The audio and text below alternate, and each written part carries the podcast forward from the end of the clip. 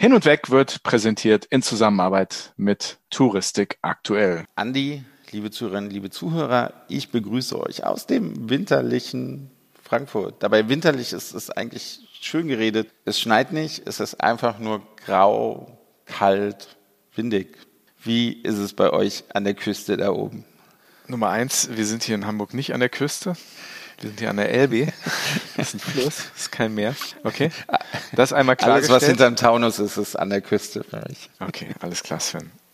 Äh, Schneeregen und kalt und eklig. Mm. Und ich will nach Malta zurück, wo wir gerade hergekommen sind. Ja, das, das, das wäre schön. Aber leider war es nur ein Vier-Tage-Trip. Und jetzt hat uns die Realität wieder das hat sie tatsächlich. Aber wir werden gleich über Malta reden. Das ist sozusagen unser heutiges äh, großes Thema. Ich wollte gerade fragen, bist du denn schon in weihnachtlicher Stimmung? Hast du schon Weihnachtsmärkte besucht und den ein oder anderen Glühwein, Lebkuchenherz oder eine Printe gegessen? eine, eine Printe. Isst man die einzeln? Man genießt. Achso, ich dachte, das ist immer so, so, so eine ganze Packung printen oder so, eine ganze Tüte. Tatsächlich äh, hält sich das bislang ziemlich stark in Grenzen. A, das ist alles irgendwie von der Stimmung nicht ganz so, wie, wie man das von früher kennt, aus den Vorkriegsjahren, sag ich mal. Und es ist irgendwie ein bisschen, äh, weiß nicht, äh, so richtig Weihnachtsstimmung ist bei mir noch nicht aufgekommen, dass es mich so raustreibt. Ich war aber schon auf einem kleinen Weihnachtsmarkt und das war ganz nett, habe mal einen Glühwein getrunken. Aber ich denke, das steht auf jeden Fall noch auf der Liste bei mir, das mal zu tun. Aber äh, was so ein bisschen meine Weihnachtsstimmung betrübt und meinen Blutdruck ein bisschen in Rage gebracht hat, ist, dass wir in der letzten Folge über das Thema Afrika gesprochen haben und über die Situation mit Omikron und diesem Pauschalbann und dieser Pauschalquarantäne für das komplette Südafrika. Nur weil die südafrikanische Regierung transparent und offen war und als erstes Land, was diesen Omikron sequenzieren konnte, damit an die Öffentlichkeit gegangen ist und dann sofort das ganze südliche Afrika abgestraft wurde. Das haben wir thematisiert, wir haben uns so aufgeregt und wir sind angeschrieben worden von einigen Leuten, die gesagt haben, oh, da traut ihr euch aber was, dass ihr das so offen anspricht, weil das ja auch eine Regierungskritik war und eine EU-Kritik. Wir sind aber auch angegangen worden. Wir haben eine Anschrift bekommen, die mich sehr aufgeregt hat. Das habe ich gemerkt, ja. Das hast du gemerkt und wurde vorgeworfen von einer Neuhörerin, dass wir die Pandemie kleinreden und dass sie das schlimm findet. Dass wir, und das muss man sich mal auf der Zunge zergehen lassen, die Pandemie kleinreden.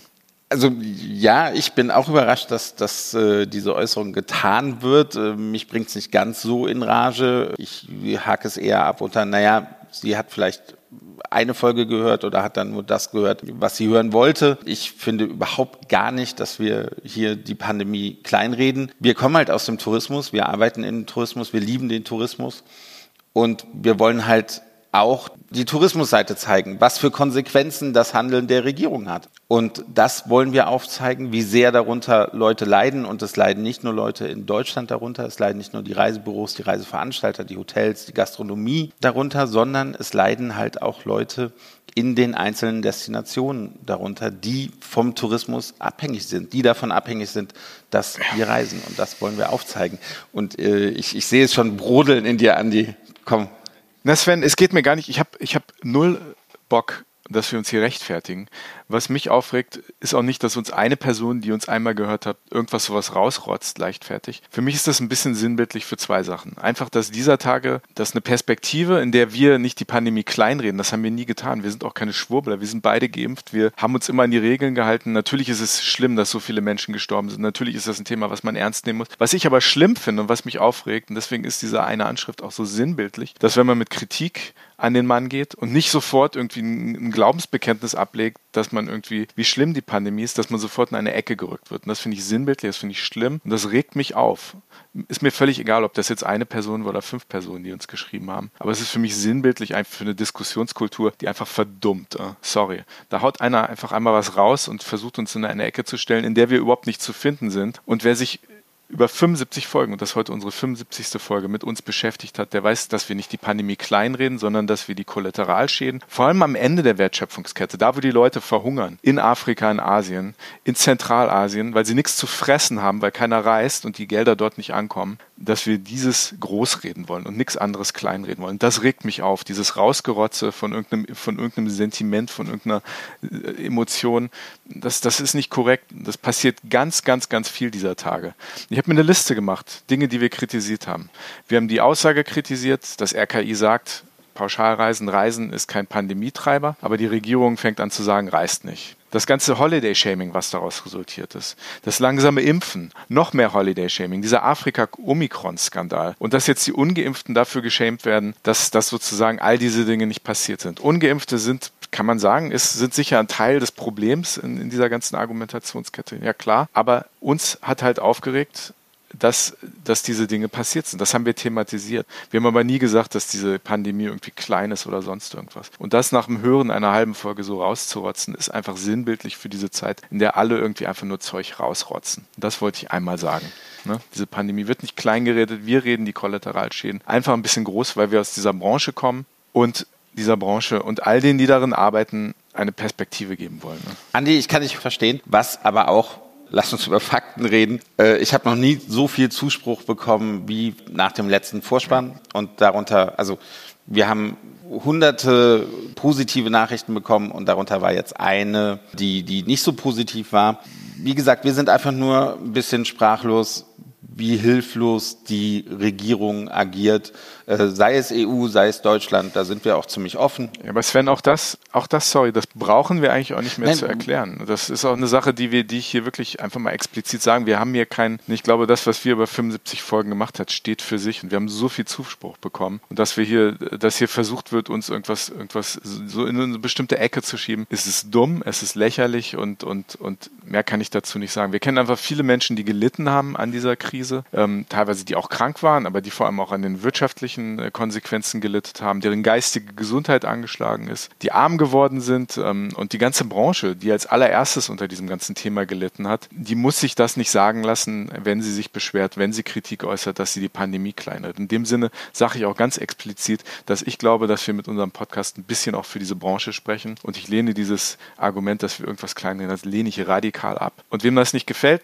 bitte, es gibt genug Reisepodcasts, es gibt auch noch ein paar andere aus der Reisebranche, hör bitte dazu, aber lass uns mit sowas in Ruhe. Dankeschön und auf Wiederhören.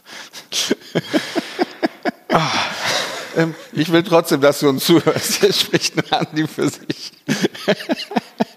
wo wir gerade von Kollateralschäden sprechen, wo wir gerade von ähm, den Schaden für den Tourismus reden. TUI hat heute eine Pressemitteilung rausgegeben und gesagt, dass sie das Jahr mit zwei Milliarden Verlust beenden werden. Ich glaube, das zeigt ja schon, wie sehr die ganze Branche unter der Pandemie zu leiden hat, auch im zweiten Jahr in Folge. Redest, äh, redest du gerade wieder die Pandemie ja. Fan? echt wirklich skandalös, was du hier machst. Ganz, ganz, ganz schlimm. Ne? Reist aber trotzdem bitte. Es ist wichtig. Für euch, hm. für die Welt, meiner Meinung nach. Das ist halt auch genau der Punkt am Ende des Tages. Leute, Reisen hält diese Welt zusammen. Wir müssen reisen, Menschen müssen sich treffen, über die Kulturen weg, miteinander reden. Nicht nur das Geld, was umgesetzt wird, dass man sich begegnet, ist super, super wichtig. Und das wollen wir hier groß reden. Punkt. So. Und Andi, wir können es groß reden, denn wir sind gereist. Trotz Pandemie haben wir es gewagt, uns in ein Flugzeug zu setzen, zweieinhalb Stunden in einem Flugzeug zu sitzen und dann, ja, in eine wunderbare Destination auch während der Wintermonate oder Herbstmonate zu reisen. Leider viel zu kurz, muss man sagen, oder? Ja, wir haben das aber getan mit Vernunft, mit Augenmaß, mit all den Dingen, die man machen muss und sind gesund und munter wiedergekommen, sind auch vor Ort sehr verantwortungsvoll gereist, wenn man es ja einmal dazu sagen muss, ne? für die, die uns das nicht glauben. Und wir hatten eine ganz, ganz tolle Zeit, haben tolle Sachen erlebt und waren mit klasse Menschen unterwegs. Und darüber wollen wir heute reden in der sage und schreibe 75. Folge von Hin und Weg der Reisepodcast mit Sven Meyer und Anne Jans. Hin und Weg. Der Reisepodcast mit Sven Meyer und Andi Jans.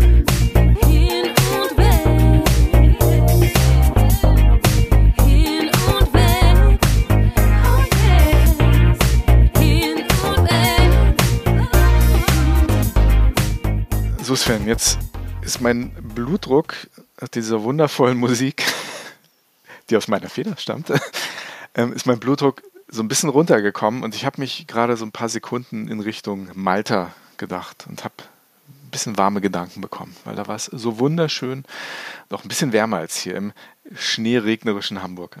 Andi, ich wollte dir auch gerade empfehlen, denk doch einfach zurück. Wir sind seit gestern wieder in, in Deutschland.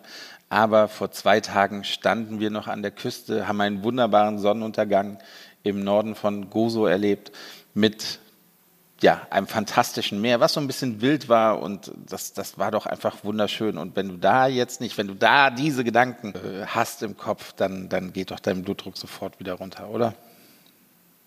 Denn nicht nur habe ich sehr viele Bilder im Kopf. Ich habe tatsächlich, und du warst ja dabei, sehr viele Bilder gemacht, sehr viele Videos haben wir gemacht und viele davon sind bei uns auf unseren Social Media Kanälen gelandet, unter anderem bei Instagram, in unseren Instagram Story Highlights könnt ihr reichlich Material sehen und da kommt, glaube ich, noch ein bisschen was dazu in den nächsten Tagen von Malta und den anderen wunderschönen Inseln, die wir entweder besucht haben oder an denen wir vorbeigefahren sind. Sven, vielleicht willst du mal ganz kurz, ganz grob umreißen, bevor wir mit unseren heutigen Gästen reden, was wir gemacht und gesehen haben.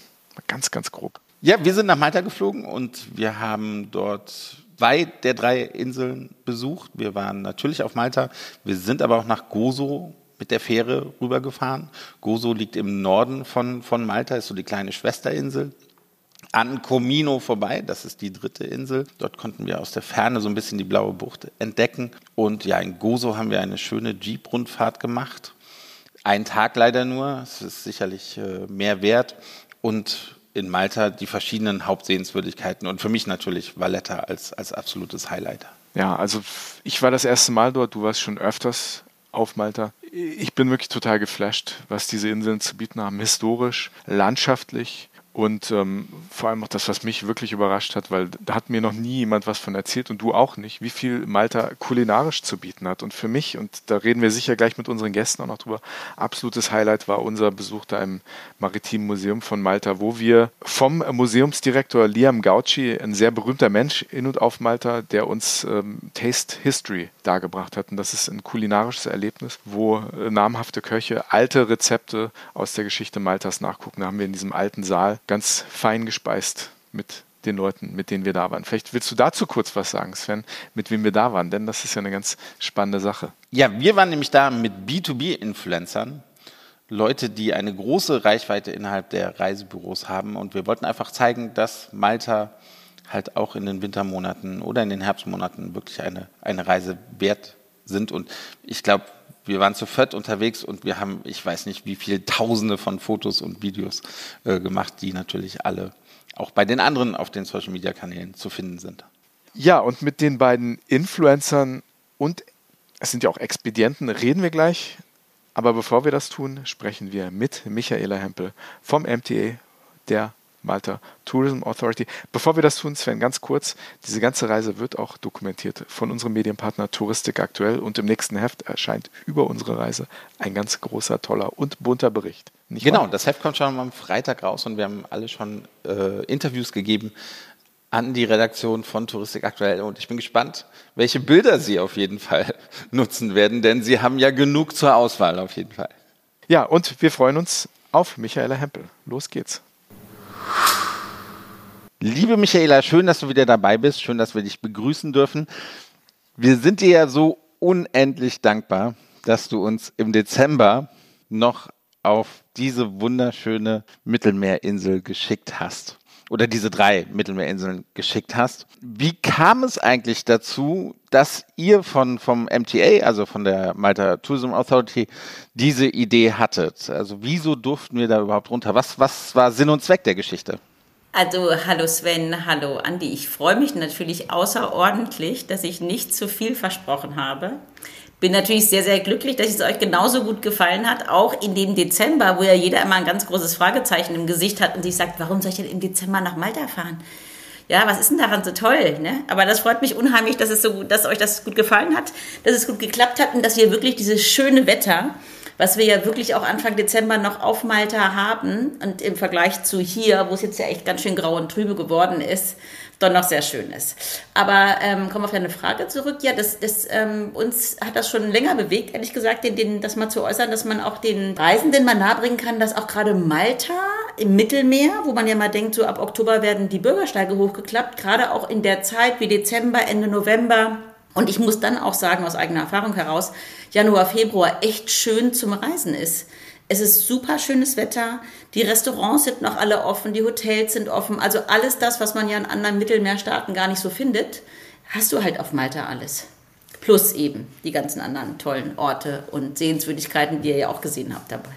Michaela, auch von mir vielen Dank und herzlich willkommen. Es fühlt sich ein bisschen wie gestern an, dass wir über Malta mit dir hier im Podcast geredet haben. Das ist aber nicht gestern gewesen, sondern da waren unsere Folgennummern noch einstellig. Ich glaube, das war Folge 8 oder 9, wenn ich mich recht erinnere. Und das hier ist die sage und schreibe 75. Folge von Hin und Weg heute. Also das einmal vorweg. Vielen Dank. Ich bin noch gedanklich überhaupt noch nicht zurückgekehrt nach Hamburg. Ich bin irgendwie noch auf halbem Weg zwischen, zwischen Valletta und, und Hamburg gestrandet. Wir haben ähm, am gestrigen Tag noch Zeit verbringen dürfen, haben noch einige ganz tolle Sachen erlebt. Und äh, ich weiß nicht, wie es dir geht, Sven. Ich habe ich hab eine wirklich gute Zeit gehabt und, und Malta hat mich überrascht in Aspekten, von denen ich das gar nicht erwartet hätte. Ja, ich war ja schon häufiger auf, auf Malta und deswegen fand ich es ja umso interessanter auch zu sehen, wie du Malta empfindest. Du warst ja wirklich, ja, Neuling auf, auf den Inseln. Und, und ich dachte, du sagst jetzt, du warst ganz hin und weg. ah, die, die Wortwitze weißt du doch. Die, die billigen Wortwitze überlasse ich gerne dir. Das ist überhaupt gar kein Problem. Aber deswegen, ich würde dich gerne mal fragen, was, was sind denn deine, deine drei Highlights gewesen von, von der Reise? Also ich, ich habe mir im Vorfeld zu diesem Gespräch ein bisschen Gedanken darüber gemacht. Und das Schöne ist ja, es ist alles noch sehr nah. Das allererste Highlight war natürlich und da kann ich mich, Michaela, kann ich mir dir nur anschließen, das waren die Temperaturen. Wir hatten zwar keine sommerlichen heißen Temperaturen, aber wir hatten 17, 18 Grad. Anfang Dezember, zweieinhalb Flugstunden von Deutschland entfernt. Also wir mussten jetzt nicht irgendwie auf irgendwelche Inseln äh, westlich von Westafrika fliegen, ähm, fünf Stunden Flüge machen, sondern das war wirklich, gefühlt sind wir da einfach nur rübergehüpft und waren wirklich in einem Wetter, was sehr angenehm war. Wir hatten ein bisschen Regen bei der Ankunft, hat sich schnell davon gemacht. Wir hatten am, am Wochenende ganz tolles Wetter. Ich habe einen kleinen Sonnenbrand zurecht, das sieht man hier glaube ich nicht so gut, aber tatsächlich war das fantastisches Wetter. Und das ist einfach, finde ich, Anfang Dezember, dass man ein bisschen Sonne abbekommt und, und sich einfach mediterran bewegt. Einfach ganz, ganz toll das hat mir einfach so einen Energieschwung irgendwie noch gegeben. Ist das nicht toll? Ja, gerade jetzt, ich finde gerade um diese Jahreszeit ist das so schön, wenn man einfach noch mal kurz Sonne tanken kann. Und deshalb war auch mein Credo schon immer, dass man immer mal sagt, so am Wochenende, macht doch mal ein langes Wochenende. Das kommt ja ungefähr auch mit der Zeit hin, wie ihr da gewesen seid. Einfach mach mal raus, ein bisschen Sonne tanken und so nochmal auf anderen ein bisschen Tapetenwechsel zu haben. Das finde ich nämlich echt schön. Dazu ist total, es, total super. Mein, mein zweites Highlight, nicht so als, als jemand, der Geschichte sehr interessant finde, war natürlich die Vielschichtigkeit der Geschichte der Inseln. Wir waren gleich am ersten Tag auf Gozo, wo, wo es sehr viel Geschichte gibt. Wir haben die Salzpfannen besichtigt, wo Salz in Anführungsstrichen angebaut bzw. abgebaut wird, ähm, also Meersalz, die seit den römischen Zeiten, die es dort so lange schon gibt, also Jahrtausende wird dort Salz angebaut oder abgebaut, ich weiß gar nicht, wie man das sagt, war super interessant und also jeder ist ja irgendwie dort gewesen, hat so einen kleinen Fußabdruck hinterlassen, aber es ist irgendwie doch immer Malta gewesen und geblieben und sowas, so ein ganz eigenes Ding, was kulturhistorisch unglaublich spannend ist. Das gibt es sonst nicht in Europa. Ja, so, ein Schmelztiegel aller, aller ja. Kulturen. Das merkst du ja sowohl eben in der Architektur oder in der Geschichte als auch beim Essen, was euch ja auch so nachhaltig beeindruckt hat. Ich denke, das ist auch ein großer Grund dafür, weshalb es also so eine ganz tolle Küche gibt. Genauso wie ähm, auch die Sprache, ne? was ihr, glaube ich, da auch zu Genüge mal wieder gehört habt. Sven, mal wieder, du zum ersten Mal. Maltesisch ist schon eine Herausforderung, ne? Ja, wahnsinnig spannend, auch wie das aussieht. Also mhm. ne, für die Hörerinnen und Hörer, die das nicht verfolgt haben, wir haben natürlich sehr viel über, über Essen berichtet auf unseren Social Media Kanälen. Schaut gerne mal rein in unsere Instagram Stories, da habt ihr also wirklich reichlich an Material, was man bestaunen kann. Ja, aber klar, das Essen war natürlich auch ein Highlight. Aber ich muss sagen, wirklich am letzten Tag hatten wir nicht mehr viel Zeit. Ähm, da war Sven dann noch so ein bisschen, hat, hat sie mir gesagt, wir machen das jetzt so, wie es geplant ist weil ich eigentlich irgendwie versuchen wollte, die Gruppe zu beeinflussen, doch noch das Fort zu besuchen. Aber unsere wunder wunderbare Reiseleiterin Audrey hat gesagt, nein, das machen wir nicht. Das kannst du beim nächsten Mal machen. Das, was es jetzt gibt, ist die St. John's Co. Cathedral, also die Co-Kathedrale. Das wäre auch schlimm gewesen, wenn du das ja. verpasst hättest. Und, und ich bin ja so einer, dem die Leute das eigentlich gar nicht zutrauen, aber ich besichtige sehr gerne Kirchen. Und das war für mich so eins der absoluten Highlights. Ne? Diese Kirche, wie die ausgekleidet und vergoldet ist. Und dann mit den Gemälden von Caravaggio, die dort in, in dieser einen Abtei dort hängen. Das ist also also auch ein absolut kulturhistorisches Highlight. Und selbst für die Leute, die nicht religiös veranlagt sind oder sonst nicht auf Kirchenbesuche stehen, da, da bleibt keiner von unbeeindruckt, wenn er in diese Kathedrale. Ja, seid ihr auch oben gewesen, auf diesem Aussichtsplattform, die Treppe hoch, dass du so runtergucken kannst ins Kirchenschiff? Ja, das finde ja. ich nämlich auch, das ist ein ganz, nochmal ein ganz anderer Blick, wo du nochmal diese Opulenz der gesamten Kirche eigentlich nochmal so sehen kannst, wenn du oben stehst und runter guckst, ne? Das war einfach nochmal so ein erhabener Abschluss ja. zur Reise. Danach haben wir uns dann auch in den Wagen gesetzt, sind zum Flughafen gefahren und sind irgendwie ein ganz kleines bisschen erleuchtet, sage ich mal so, ähm, dann wieder gen Heimat geflogen. Nicht was, Sven? Äh, liebe Zuhörerinnen und liebe Zuhörer, wer Andi kennt, der weiß ja, dass er immer sehr lebhaft ist und, und oft, oft Sprüche bringt, auch wenn die Situation vielleicht nicht ganz passt. Aber in dieser Kirche, wir waren eineinhalb Stunden in der Kirche ungefähr, er war wirklich ruhig. Er war wirklich ruhig, er hat es auf sich wirken lassen, er hat zugehört, er ist nicht rumgerannt. Ich, ich glaube, er hat auch nicht viele Fotos gemacht in der Kirche. Also er war wirklich beeindruckt von dieser Kirche. Das hat man ihm, das hat man ihm angesehen. Aber die Kirche ist natürlich, also die Kathedrale ist natürlich einfach fantastisch. Also die muss man auf jeden Fall. Also nochmal für die Hörerinnen und Hörer, die St. John's Co. Cathedral, die Co-Kathedrale, also unglaublich. Könnt ihr euch gerne mal googeln. Sieht ganz toll aus, sicher auch auf Bildern, wenn man in Malta ist, unbedingt reingehen. Ja, vielleicht noch kurze Orientierung, liegt mitten im Herzen von Valletta, außen ganz unscheinbar. Man denkt gar nicht in der Wahl, weiß gar nicht, was einen drin wirklich an Opulenz erwartet. Und ich würde als Tipp immer sagen, wenn man geht, bestimmt mal anderthalb Stunden mit einplanen, weil es wirklich unheimlich viel zu besichtigen gibt. Es ist so facettenreich und so detailliert überall. Plus nicht vergessen, im hinteren Bereich ist eben nochmal ein sehr, sehr beeindruckendes Caravaggio-Gemälde. Das übersieht man manchmal, weil man so erschlagen ist von der Schönheit der Kirche. Also, also zwei Gemälde und dann sogar noch eine kleine Dokumentation über Caravaggio. Mhm. Ein, einen kleinen Film, den es, ich glaube, seit Ende 2020 gibt dort. Mhm. Der dauert zehn Minuten, zeigt aber nochmal äh, so ein bisschen über das Leben von, von Caravaggio. Für mich auch ein Highlight, Sven dabei zu haben, der schon öfter auf Malta war und erstaunlicherweise äh, auch ein guter Reiseleiter war. Wir hatten zwar eine fantastische Reiseleiterin, aber Sven hat doch immer irgendwie noch was beitragen können. Und das war so, so ohne dich beleidigen zu wollen, Sven, ich tue es aber trotzdem. Du hast, hast glaube ich, äh, uns allen noch einiges sagen können.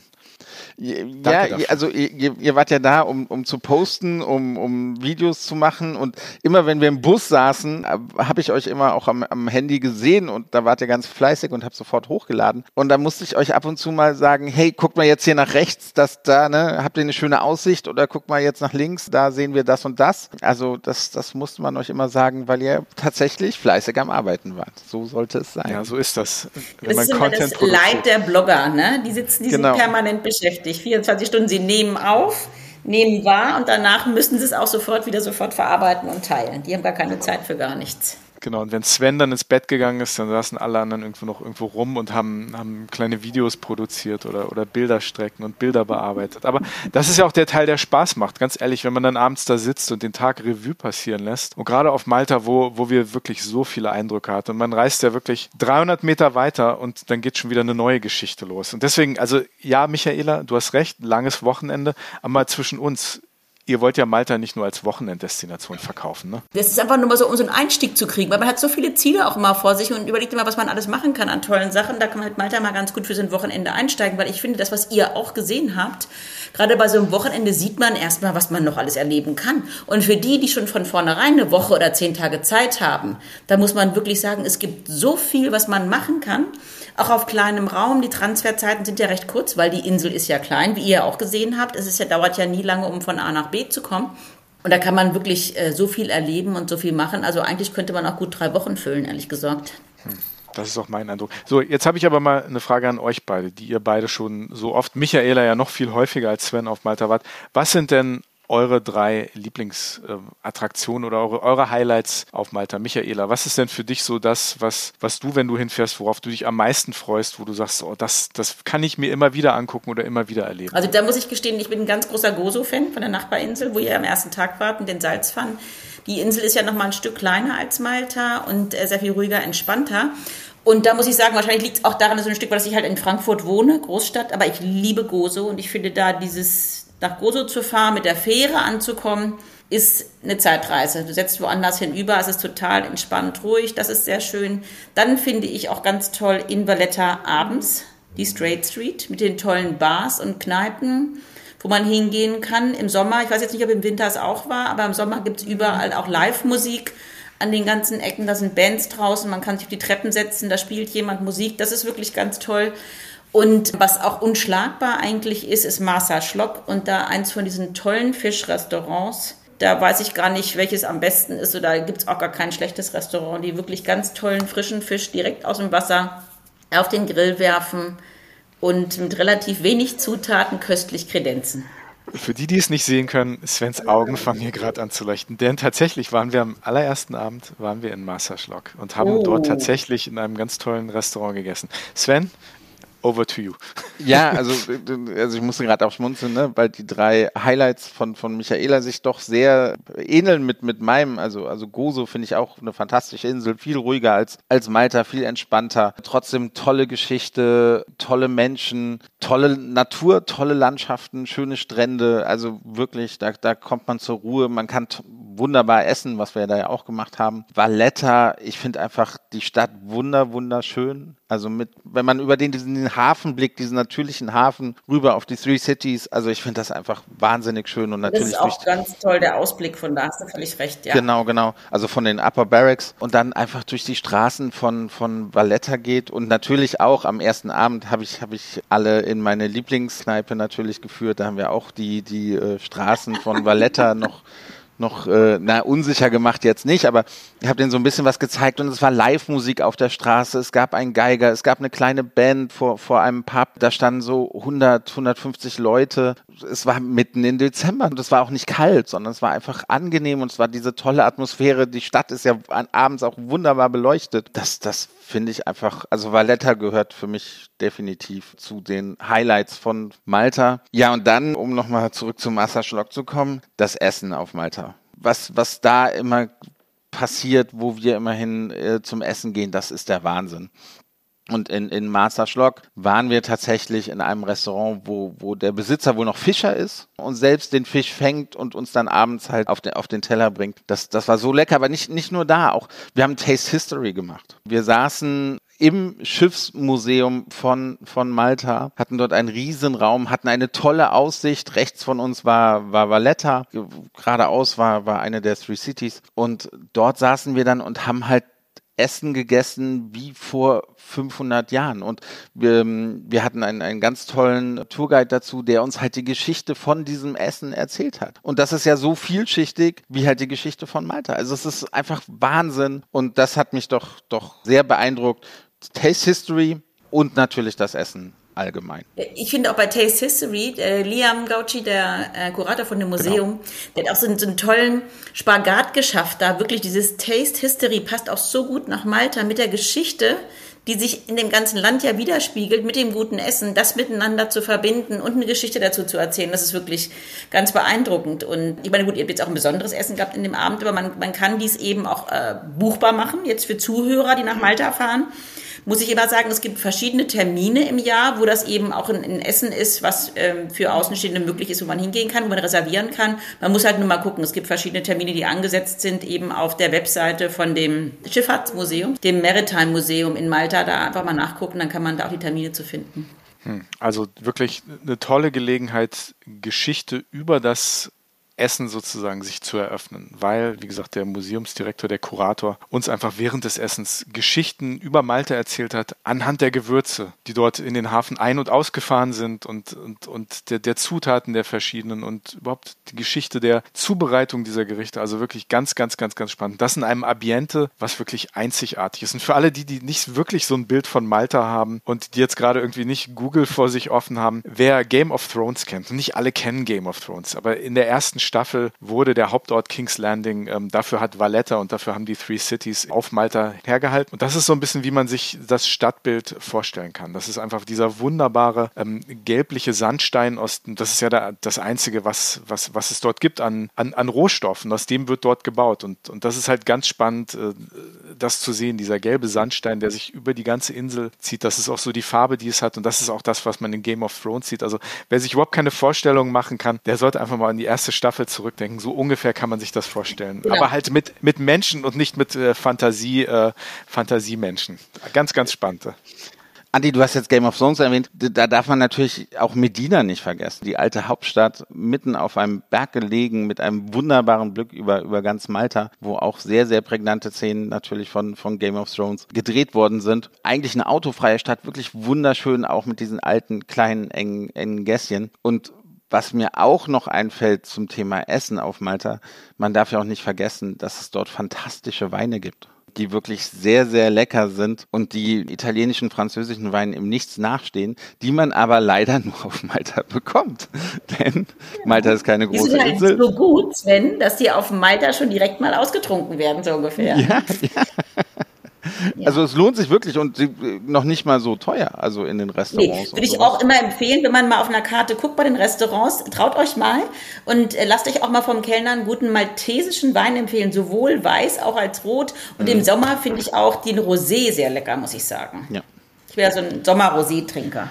Also auch da Geschichte in der Flasche und Geschichte ist das, was diese Inseln ganz besonders hergeben. Und das ist natürlich auch die Geschichte der Malteser, des Malteser Ordens, der Ritter, von Malta, die diese Insel über Jahrhunderte hinweg geprägt haben. Also ich weiß gar nicht, wo man anfangen, anfangen soll, wo man aufhören soll, wenn man über, über, über Malta redet. Ähm, wir bedanken uns auf jeden Fall recht herzlich bei dir, Michaela, dass du uns das möglich gemacht hast. Aber das hast du ja nicht nur uns möglich gemacht, sondern auch noch einigen anderen Influencern, Schrägstrich, Reisebüro-Expedienten, mit denen wir heute auch noch reden wollen. Nicht was, Sven? Genau diese waren eigentlich ja, die waren nicht ganz zum ersten Mal da. Sie sind beide mal mit einem Kreuzfahrtschiff angekommen oder abgefahren von Malta und hatten so von der Fahrt vom Flughafen zum Kreuzfahrtschiff hatten sie Zeit, Malta kennenzulernen, was natürlich auch, ja, viel zu wenig Zeit war. Und auch die, glaube ich, konnten wir ganz gut begeistern. Und im Anschluss jetzt wollen wir mit denen reden. Aber erstmal herzlichen Dank an Michaela dass du es möglich gemacht hast, dass ihr es möglich gemacht habt, uns im Dezember noch einmal in die Sonne zu schicken. Ach, es war einfach Sehr herrlich. gerne. Toll, das freut mich sehr. Und ihr habt neue Malta-Fans geschaffen. Also alles richtig gemacht. Vielen lieben Dank, Michaela Hempel. Danke euch.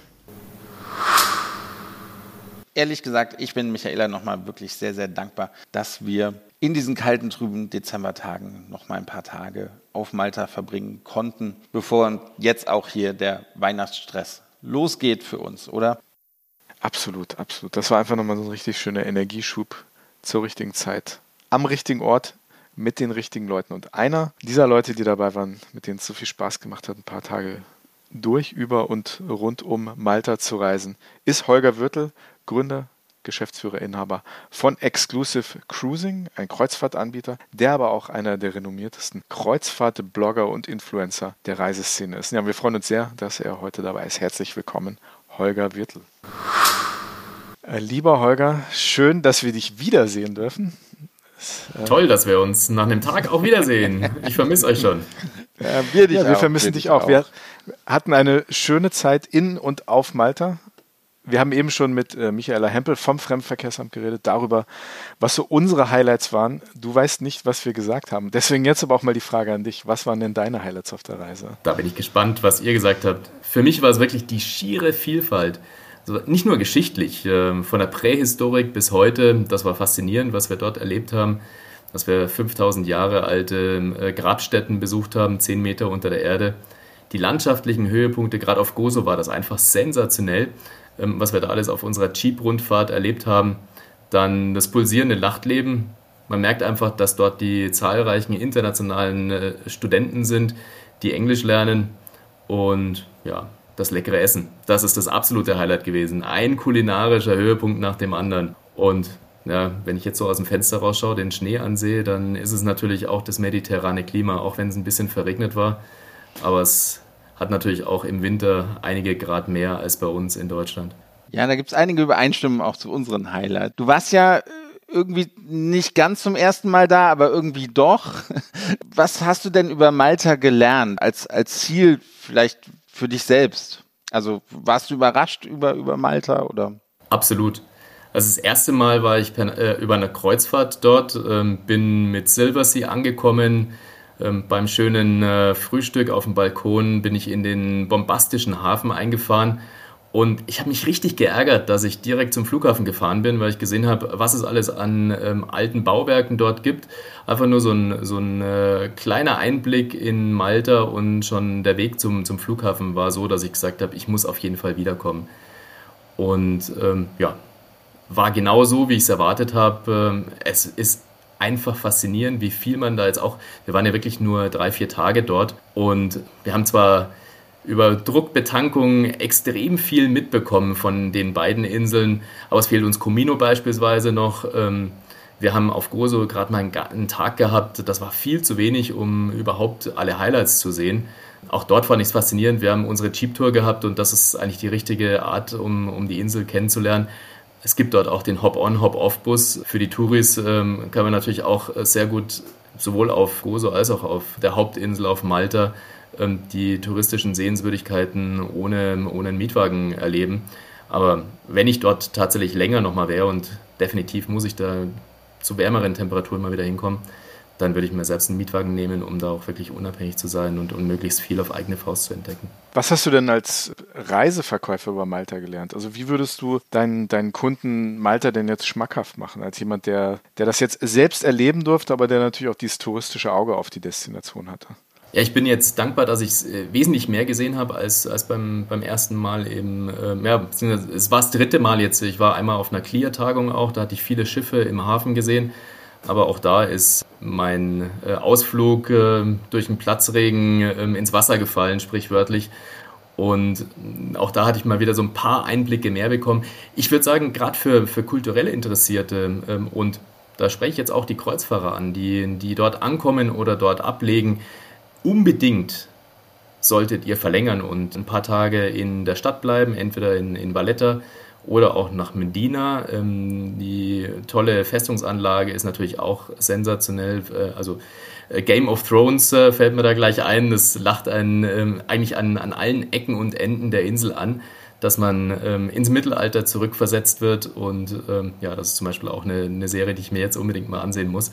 Also ich würde sagen, für, für alle Kunden, die ähm, ein bisschen ähm, mit Geschichte sich beschäftigen wollen, die über den Tellerrand hinausblicken wollen, sich auch ähm, ein bisschen ins Mittelalter zurückversetzen lassen wollen, ist es traumhaft. Und ähm, gerade nach einer spannenden Kreuzfahrt, der man vielleicht auch andere historische Städten denke jetzt gerade auch wieder an, an eine Verbindung Dubrovnik ähm, und Game of Thrones, da ist auch viel gedreht worden. Wenn man da ein bisschen in die Tiefe da noch gehen möchte, dann ähm, ist es natürlich super, nicht nur einen Tag ähm, an einem Ort zu sein, sondern auch mal ein paar Tage zu verlängern und dafür bietet sich einfach Malta hervorragend an. Holger, du hast eben äh, das Essen erwähnt, die Kulinarik. Was hat dich denn an der Kulinarik in und auf Malta überrascht? Ich war ähnlich überrascht, ähm, aber vielleicht hat dich was anderes überrascht als mich. Ja. Ich hatte erwartet, dass äh, viel mit Seafood gemacht wird, aber die, die Gewürze sind das Besondere für mich gewesen. Dass es einerseits natürlich mediterrane Gewürze waren, aber auch der arabische Einfluss sehr deutlich war, dass teilweise auch süßere Gewürze verwendet wurden, viel Nelke, Kardamom, all das, was ich sonst eher so ähm, ja, in der arabischen Welt gesehen hätte. Aber das merkt man natürlich auch allein schon bei der Sprache, die ist ja auch ein Mix ähm, aus, aus verschiedensten ähm, Kultureinflüssen. Und ähm, alle, die, die auf Malta mal vorbeigeschaut haben, ähm, ob es jetzt die Kreuzfahrer waren, ob es die, die Engländer waren, die Franzosen, die Araber, ähm, man merkt einfach, ähm, da, dass jeder etwas dagelassen hat und dass die, dass die Kulinarik dort einfach ein Melting Pot ist aus unterschiedlichen regionalen Einflüssen. Mein Highlight war der Oktopus. Was war deiner? Das ist schwer zu sagen. Ich, ich durfte ein bisschen von Andys äh, Risotto mitprobieren und ich muss sagen, allein dieser Löffel Risotto, wenn ich das nächste Mal auf die Insel komme, definitiv besuche ich das Restaurant wieder irgendwie dieses Risotto hat es allen angetan. Ne? Das war so ein kulinarisches Highlight, was wir am Anfang setzen konnten, da ein Maserschlock. Und, und irgendwie ist das an uns allen ziemlich hängen geblieben. Und ja, vor allem mein Risotto. Ne? Man, man, muss den Zuhörern und Zuhörern erklären. Wir hatten am ersten Abend hatte Andi ein Risotto mit Tiger Prawns, glaube ich, waren, waren drauf. Und das war wirklich so gut, dass wir dann in jedem anderen Restaurant, wo wir dann frei bestellt haben, auch immer ein Risotto bestellt haben. Und haben es dann immer verglichen mit dem vom ersten Abend, aber wir haben es nirgends mehr so gut vorgefunden wie in dem allerersten Restaurant in Masterschlock. Es ist auch so lustig gewesen, dass eigentlich das Risotto dann der, der Haupt, der Höhepunkt war und nicht die Tiger Prawns. Jeder spricht von dem Risotto und die Tiger Prawns waren natürlich auch genial. Das war auch ein ganz tolles Restaurant, in dem ähm, der Inhaber sogar Fischer ist und deswegen auch das äh, frischeste Seafood und die frischesten Fische auf den Tisch gebracht haben und es war alles exzellent. Aber dieses Risotto war eben besonders ja, toll. Das war halt meine goldene Hand. Wie sie leibt und lebt. ja, du hast immer gut gewählt. Immer gut gewählt. Sehr gut. Du hast darüber geredet, was alle ähm, Kreuzfahrer, Araber, Engländer, Franzosen dort auf der Insel gelassen haben. Ich glaube, wir haben alle gemeint, dass wir so ein bisschen ein kleines Stück unseres Herzens gerade auf Malta gelassen haben, vor allem in diesem wintrigen Wetter hier. Es war noch schön warm. Das äh, hängt mir jetzt noch ein bisschen nach, weil hier schneit so. Absolut. Also ich, ich denke auch, es war jetzt in Corona-Zeiten Reise Nummer 21 mit euch. Und ich war hin und weg von dieser Reise. Die wird als eine der Highlights in diesen letzten zwei Jahren auf jeden Fall sich in meine Erinnerung einbrennen. Tja. Nein, ich glaube, es hat einfach, angereist. Ja, ich glaube, es hat einfach alles gepasst, oder? Also das Wetter, die, die Gruppe war ja auch fantastisch. Also das, das drumherum. Kurze Flugzeiten, schon ist man im Warmen. Ich glaube, das war ein rundum sehr gelungenes, langes Wochenende was wir erleben durften. Ja, schön, dass du dabei warst, nicht nur auf der Reise, jetzt auch nochmal bei uns im Podcast. Wir bedanken uns recht herzlich bei Holger Wirtel, dem Inhaber Geschäftsführer von Exclusive Cruising. Danke euch. Ja, und die Kanäle von Holger sind super interessant. Exclusive Cruising, nicht nur seine Webseite, sondern natürlich auch seinen Instagram-Kanal, wo es nicht nur wahnsinnig viele Infos äh, zu Kreuzfahrten als solche gibt, sondern spannende Infos zu all den Destinationen, die er schon besucht hat und die er auch vermarktet und verkauft. Also klasse Typ, interessantes Konzept und ja, ich finde seinen Kanal sehr, sehr, sehr spannend. Sollte man auf jeden Fall folgen, wie auch natürlich dem Kanal von Michael Kautz. Denn er war der zweite Reisebüroinhaber, den wir mitgenommen haben nach Malta. Er kommt aus Duisburg, ist schon wirklich sehr lange im Geschäft, hat die Welt gesehen, auch dort ein sehr interessanter Kanal. Und ja, über seine Eindrücke in Malta sprechen wir jetzt. Michael, auch bei dir ist es wunderschön, dich wiederzusehen. Nach knapp 24 Stunden, wo wir Tschüss gesagt haben am, am Flughafen, sehen wir uns bereits wieder, um ja über deine Erlebnisse zu sprechen, die du auf Malta hattest. Es war ja ein, ein ne, bei all dem Spaß und, und bei den Annehmlichkeiten, die wir so hatten, es war ja ein Fam-Trip. Also man sollte ja auch was lernen, ne? Bildungsauftrag und so. Du warst auch nicht das allererste Mal auf Malta, aber jetzt zum ersten Mal so lange. Wie verkaufst du denn jetzt Malta für deine Kunden? Hast du welche welche Ergebnisse ziehst du aus aus diesem Fam-Trip? Also ich muss sagen, so in erster Linie bin ich ja damals vor knapp 10 oder 14 Jahren das erste Mal in Valletta gewesen, habe es als sehr schön empfunden. Leider war Malta in der Zwischenzeit nicht mehr auf meinem Reisezettel vorhanden. Darum muss ich das jetzt ganz intensiv nachholen. Und ihr habt ja richtig dafür gesorgt, dass das wirklich bis ins kleinste Detail durchgeplant war. Sensationell. Alles das, was wir sehen durften. Malta für mich, ich sag mal, gastronomisches Highlight. Absolut. Also das, was dort auf den Tisch kommt und vor allen Dingen in welcher Quantität. Bis zum Platzen. Ich bin froh, ich habe heute noch nichts gegessen. Also irgendwo bin ich immer noch satt. Die Inseln beide haben äh, Architektur, Geschichte, so viel, die man eigentlich in zwei Tagen gar nicht erfassen kann.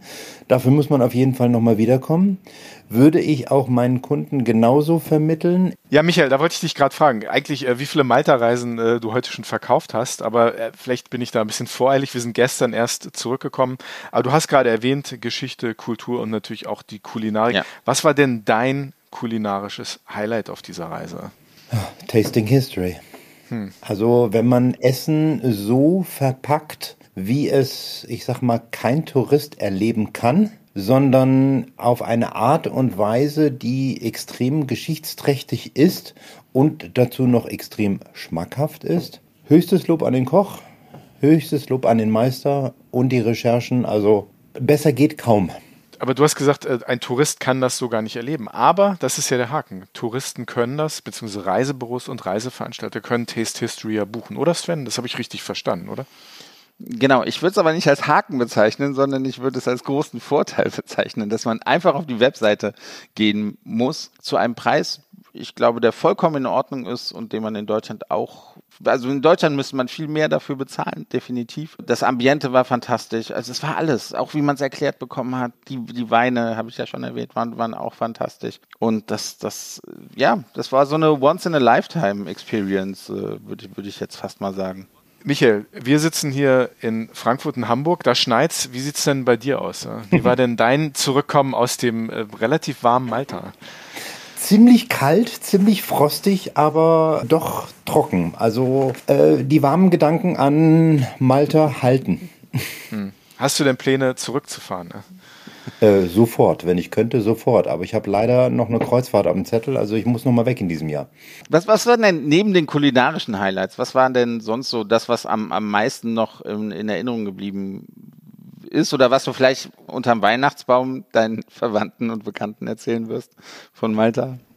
Also ich sag mal, Gozo war halt ein absolutes Highlight, war ein Tag durchorganisiert von Schiff, über Essen, über Gucken, über Jeep fahren, über eigentlich alles, was dazugehört, ein Komplettpaket mit dem Salz an der äußersten Ecke und den Sehenswürdigkeiten wie auch Landschaften. Also sensationell.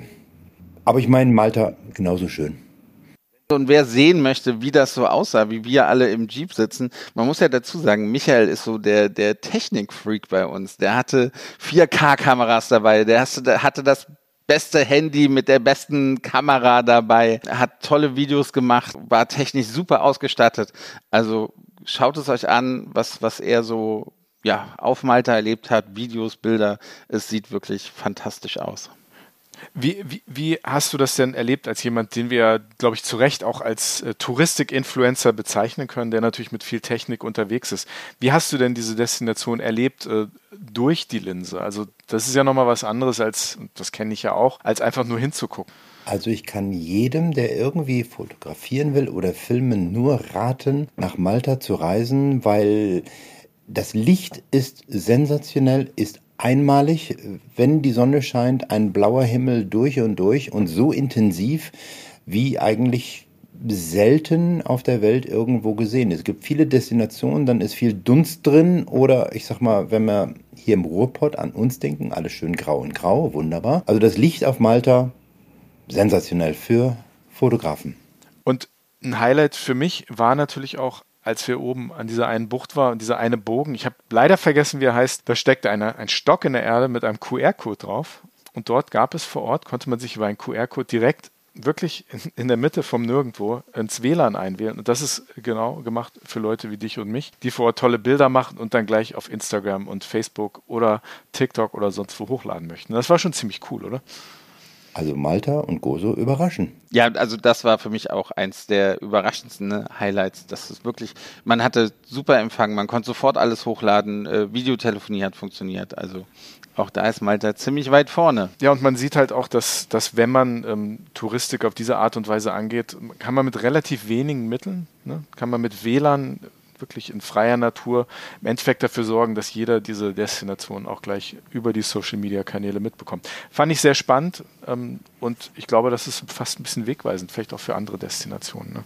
Absolut und vor allen Dingen auch für die Bilder, die geschossen werden. Sie sind halt eben qualitativ in dem Moment, wo sie geschossen werden, bei dem Licht so klasse, dass man nicht nachbearbeiten muss und sie wirklich auch Social-Media technisch sofort einsetzen kann. Michael, wo können wir deine Bilder bestaunen? Auf welchem Kanal? Ich habe auf Instagram sehr viel hochgeladen. Darf ich Werbung machen? Du darfst. auf Hashtag Kautzreisen. Da ist ganz viel zu finden. Auf meiner Facebook-Seite ist natürlich auch noch was zu finden. Und wenn irgendjemand irgendwas haben möchte, soll er einfach Bescheid sagen. Ich lade auch gerne Bilder dahin, wo sie dann noch mehr gesehen werden. Sehr gut. Kautz, wohlgemerkt mit TZ, K-A-U-T-Z, Kautzreisen, Michael Kautz. Und wir bedanken uns recht herzlich bei dir, lieber Michael. Nicht nur, dass wir mit dir reisen durften, dass es so viel Spaß gemacht hat mit dir. Und wir bedanken uns natürlich auch dafür, dass du bei uns im Hin und Weg Podcast mitgemacht hast. Vielen lieben Dank, Michael Kautz, Inhaber, Gründer, Geschäftsführer von Kautzreisen und natürlich Touristik-Influencer par excellence. Vielen Dank. Gern geschehen. Ciao, ciao. Gern geschehen. Ja, ganz lieber Dank natürlich auch an Michael Kautz dafür, dass er dabei war und dass er diese Reise medial so cool begleitet hat. Also spannender Kanal auch bei Michael auf Kautzreisen auf Instagram. Viele tolle Sachen zu sehen und äh, zu beobachten. Genau. Und Dank auch an natürlich an die Reiseleiterin, an alle, die das möglich gemacht haben, an das Hotel, an Anthony und Jasmine von MTA in Malta. Ach, es war einfach so schön. Oder wir träumen uns noch ein bisschen nach Malta jetzt. Mhm. Und ich hätte nichts dagegen, mich heute Nachmittag ins nächste Flugzeug zu setzen, wieder runter zu fliegen. Zweieinhalb Stunden Flug, milde Temperaturen, tolle Dinge zu sehen, ein gutes Essen und ja, einfach ein Traum. Ne? Ja, stattdessen werde ich mir jetzt die Weihnachtsdröhnung geben, Last Christmas singen und über den Weihnachtsmarkt gehen und den einen oder anderen Glühwein vielleicht trinken. um 10 Uhr morgens. Ich wünsche dir viel Spaß, Sven. Ich hoffe, dass du zumindest bis nächste Woche wieder ähm, auf den Beinen bist. Äh, wenn, dann gehen wir nämlich in die 76. Runde von Hin und Weg, der Reisepodcast mit Sven Meyer und Andi Jans. Mach's gut. Selbe Stelle, selbe Welle. Er hat's gesagt. Er hat's gesagt. Yes.